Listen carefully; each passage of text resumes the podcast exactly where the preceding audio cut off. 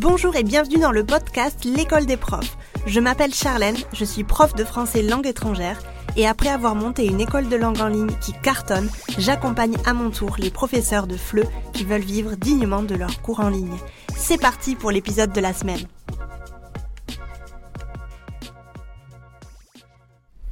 Bienvenue sur l'épisode 2 de Brise Estivale. Brise Estivale, c'est quoi? Ce sont quatre petites capsules pendant le mois de juillet, pendant lesquelles j'aborde des sujets propres à l'entrepreneur, tels que la santé mentale et le bien-être, sans vraiment parler entrepreneuriat, pour se foutre un petit peu la paix et déconnecter pendant l'été. Cet été, on ne parlera donc pas de tarifs, d'élèves idéal, de marketing, de communication, etc., mais plutôt de bien-être, d'équilibre et de bonheur. En plus de ces capsules podcast et pour aller un peu plus loin, je t'invite également à télécharger gratuitement le guide Brise Estivale. Tu trouveras le lien dans les notes de cet épisode. La lecture a une grande place dans ma vie, je lis au quotidien, deux à trois livres par mois en général quand j'ai le temps. J'aime lire des livres papier, mais aussi avec ma liseuse, une Kindle achetée en 2018 lorsque j'étais au Japon, parce que lire en français à ce moment-là me, manquait terriblement, c'était un peu compliqué de me procurer des livres en français. Donc j'avais acheté cette Kindle en 2018, j'avais aussi l'intention de partir faire euh, un tour de l'Asie pendant six mois chose que j'ai avorté. Si tu me suivais à ce moment-là sur les vidéos, tu sais pourquoi j'ai avorté euh, de ce projet-là. Mais en tout cas, voilà, euh, je, je lis beaucoup en format papier parce que j'aime ce, ce contact avec le papier, mais je lis aussi énormément sur euh, ma Kindle, surtout quand par exemple je n'arrive pas à trouver les livres en question euh, en, en seconde main, parce que c'est toujours un petit peu mon, ma priorité. Et aussi souvent je passe en Kindle parce que j'ai besoin de ce livre-là aujourd'hui à ce moment-là, et donc c'est beaucoup plus simple. J'ai toujours lu pas mal de romans, euh, mais depuis que je suis à mon compte, c'est vrai, depuis environ 5 ans, j'avoue que j'en lis beaucoup moins et j'ai plutôt tendance à lire des essais ou des livres business. Mes deux grands pôles de lecture, disons, c'est le Japon et le business. Il est maintenant assez rare, sincèrement, que je lise des romans d'auteurs européens. Et je sais que je suis bien à la ramasse concernant l'actualité littéraire française et j'en ai un petit peu honte pour te dire la vérité. Quand j'étais au Japon, j'avais extrêmement soif de littérature française, mais maintenant ça me dit plus rien. Je pense que c'est parce que je suis en Europe euh, et que j'ai plus cette, euh, ce besoin ou cette envie en fait de faire le pont avec euh, ma langue maternelle. Euh, pareil à la fac, j'ai tellement tellement tellement bouffé de, de classiques de littérature espagnole et russe que ça ne me fait absolument plus envie. Bref, depuis que je suis à mon compte, j'utilise les livres comme source d'inspiration, mais aussi euh, comme formation. J'apprends énormément en lisant et parfois un bouquin à moins de 10 balles peut révolutionner ma semaine, voire mon mois et m'apprendre énormément. Je dis toujours que euh, le, la, la, valeur en fait du bouquin, donc ça peut être un bouquin à 5 euros, à 10 euros, à 15, à 20, à 30 euros, euh, n'est absolument pas corrélé à ce qu'on va y apprendre et à comment ça va révolutionner euh, notre notre momentum, notre vie, notre semaine, notre mois. Il y a d'excellents bouquins à moins de 10 euros qui m'ont énormément apporté, alors que des formations à 40-50 euros, des petites formations, ne m'ont pas apporté autant que ça. Donc vraiment, euh, c'est deux choses qui sont complètement décorrélées et c'est important pour moi de le souligner. Voici trois livres que je te conseille de lire cet été pour t'évader, déconnecter, mais aussi un peu mieux appréhender ton retour au travail euh, en septembre si tu fais comme tout le monde. Le premier bouquin m'a été conseillé par Marianne de Culture Fleu et c'est euh, le bouquin suivant. Ça s'appelle Slow Working et euh, ça a été écrit. Ce, bouquin a été écrit par Diane Ballonade Roland, Ballona Roland, j'imagine. Et en fait, ce livre, ce que j'ai adoré dans ce bouquin-là, c'est qu'il propose de changer prioritairement son rapport au temps et de favoriser un meilleur équilibre entre la vie personnelle et la vie professionnelle, chose qui est toujours un petit peu compliquée pour les entrepreneurs, n'est-ce pas? Il n'est plus ici question de s'adapter aux contraintes imposées par le travail, mais de modifier en profondeur son rapport au travail. Donc c'est quelque chose d'hyper euh, différent. Le meilleur moyen de garder son plaisir intact, d'être chaque jour dans le respect de ses valeurs et de tenir le rythme dans la durée. Et surtout de ne pas s'épuiser à la tâche. Ce que j'ai adoré dans ce livre, ce sont les témoignages vrais de personnes qui partagent leurs ressentis et leurs solutions.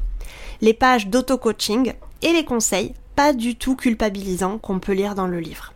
Il m'a donné envie de travailler autrement et m'a fait prendre conscience à plusieurs reprises, je dois l'avouer, que j'étais bien trop dans la performance et trop peu dans mes ressentis alors que je suis indépendante. Je me comporte encore trop comme si j'avais un patron et cela doit changer. Donc je te conseille vraiment à 100% ce bouquin qui m'a été euh, vraiment euh, très agréable à lire et qui m'a fait énormément réfléchir sur ma relation que j'avais au travail. Le deuxième bouquin qui lui m'a été conseillé par mon amie Claire de euh, cours franco-allemand sur Instagram, Claire qui a été une des premières profs à intégrer l'école des profs il y a plus de deux ans. Euh, ce livre-là, c'est L'art de l'essentiel et il a été écrit par Dominique Laureau. Un vrai petit bijou, ce livre. Euh, se délester du superflu, mais aussi se délester de ses problèmes pour désencombrer sa vie. Jeter agit non seulement comme une véritable thérapie, mais encore comme une philosophie et un art. Un ouvrage indispensable pour ne plus souffrir de la confusion entre avoir et être. L'amoureuse de l'esthétique zen vient à notre secours, décrivant de manière concrète la voie du dépouillement, qui est aussi celle de la sensualité finalement. On se sent beaucoup mieux dans son corps, dans son esprit, dans ses relations quand on possède moins. L'année dernière, je suis tombée vraiment amoureuse de tous les livres de Dominique Leroux et c'est à ma, c'est à ma grande surprise que j'ai appris qu'elle vivait au Japon depuis plusieurs décennies. J'aime sa plume, sa douceur, ses nombreuses allusions au pays du soleil levant bien évidemment dans ses livres. Et euh, ce livre-là m'a fait prendre conscience qu'on s'entoure souvent de bien trop de choses et qu'on se sent souvent un peu euh, prisonnier, prisonnière de ces choses-là. Euh, je me sentais un petit peu submergée et je comprends un peu plus en fait que ça, vient du fait que j'ai réellement besoin de moins, d'avoir peu de choses, d'espace, de vide. Euh, je me souviens quand j'étais revenue euh, du Japon il y a bientôt 5 ans, j'avais euh, une valise de, de 25 kilos avec moi et j'avais envoyé en fait des choses par bateau depuis là-bas. Et en fait, si tu as déjà fait ça, tu sais euh, que ça met du temps. Donc ça met environ 2-3 mois pour arriver. Et donc pendant 2-3 mois, j'ai vécu avec euh, littéralement une valise de 25 kilos. Je n'avais aucune possession. J'avais euh, tous mes livres dans un carton sur un bateau. J'avais toutes mes fringues d'été parce que c'était l'hiver du coup sur dans ce carton sur un bateau. J'avais toutes les choses auxquelles je tenais pareil dans ce bateau-là. Et donc pendant ces quelques mois, j'ai vécu sans rien. Et tu peux pas t'imaginer à quel point je me sentais légère. Je me sentais libre. Et c'est quelque chose que j'aimerais beaucoup réitérer. C'est pour ça que d'ailleurs, chez nous, on n'a pas beaucoup de choses. Euh, alors on, on se autoproclame pas minimaliste, mais on n'a pas beaucoup de choses. On n'a pas beaucoup de déco non plus, euh, parce qu'on ne veut pas en fait se euh, ouais, s'obliger à, acheter ou en tout cas à, à posséder des choses qui vont peut-être interférer dans notre énergie euh, ou pas d'ailleurs, j'en sais rien. Mais en tout cas voilà, on fait vraiment l'effort de ne pas acheter trop de choses et euh, d'avoir de l'espace et du vide parce que c'est important pour nous. Le troisième livre m'a été lui conseillé par une euh, youtubeuse slash podcasteuse que j'aime beaucoup qui s'appelle Florie Teller. Je te mets euh, le, lien dans la barre dans le dans la description de cet épisode. Et il s'appelle Savoure le bonheur des choses imparfaites, la sagesse du wabi sabi. Désolé, un autre bouquin en connexion avec le Japon, mais tu sais que moi j'ai une grosse connexion avec le Japon et donc du coup bah ça se ressent du coup euh, dans mes conseils lecture.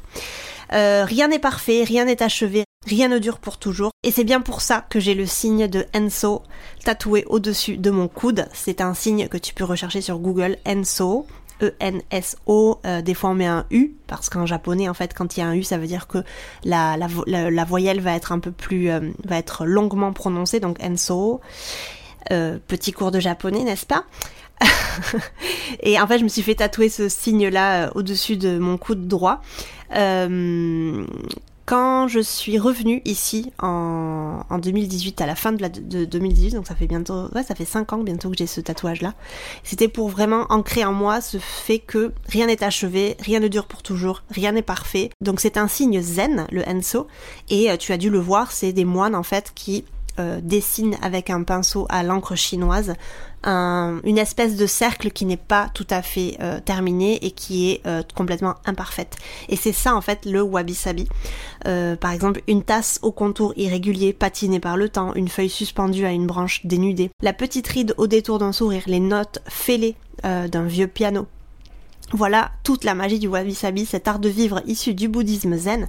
C'est en fait une manière de penser et de ressentir le monde en appréciant la beauté des choses imparfaites, impermanentes et incomplètes. Et je le vois très souvent avec mon copain, du coup, qui est euh, du Japon, qui me dit souvent que les choses qui sont patinées, qui sont un petit peu euh, cassées, euh, qui sont plus parfaites et plus en état de fonctionnement comme avant, bah, ces choses-là ont plus de charme et sont plus belles. Moi, j'ai pas encore tout à fait intégrer ce que lui il dit, mais en tout cas c'est quelque chose qui fait partie pas mal de la culture japonaise.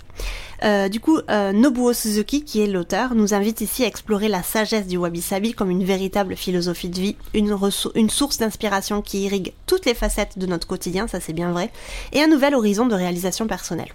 Voir les choses à travers la loupe du wabi-sabi, en accordant de la valeur à chaque fissure, nous libère de l'injonction de performance, hello, ça c'est un peu mon gros problème, de l'obsession d'une impossible perfection, encore un autre problème euh, pour moi, et nous aide à être heureux en profitant de ce que la vie nous apporte. Et euh, finalement, c'est vraiment mon objectif dans la vie.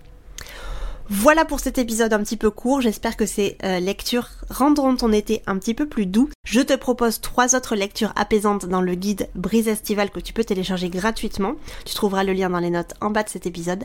À la semaine prochaine pour le troisième épisode de Brise Estivale. Bye bye et puis si tu veux aller plus loin, je t'invite à télécharger mon e-book gratuit sur 5 étapes pour vivre dignement de tes cours de fleu en ligne et doubler ton chiffre d'affaires. Tu trouveras le lien dans la description de cet épisode. N'hésite pas à partager ce podcast, le noter sur ta plateforme d'écoute préférée. Je te remercie de m'avoir écouté jusqu'ici et je te dis à la semaine prochaine pour un nouvel épisode. Ciao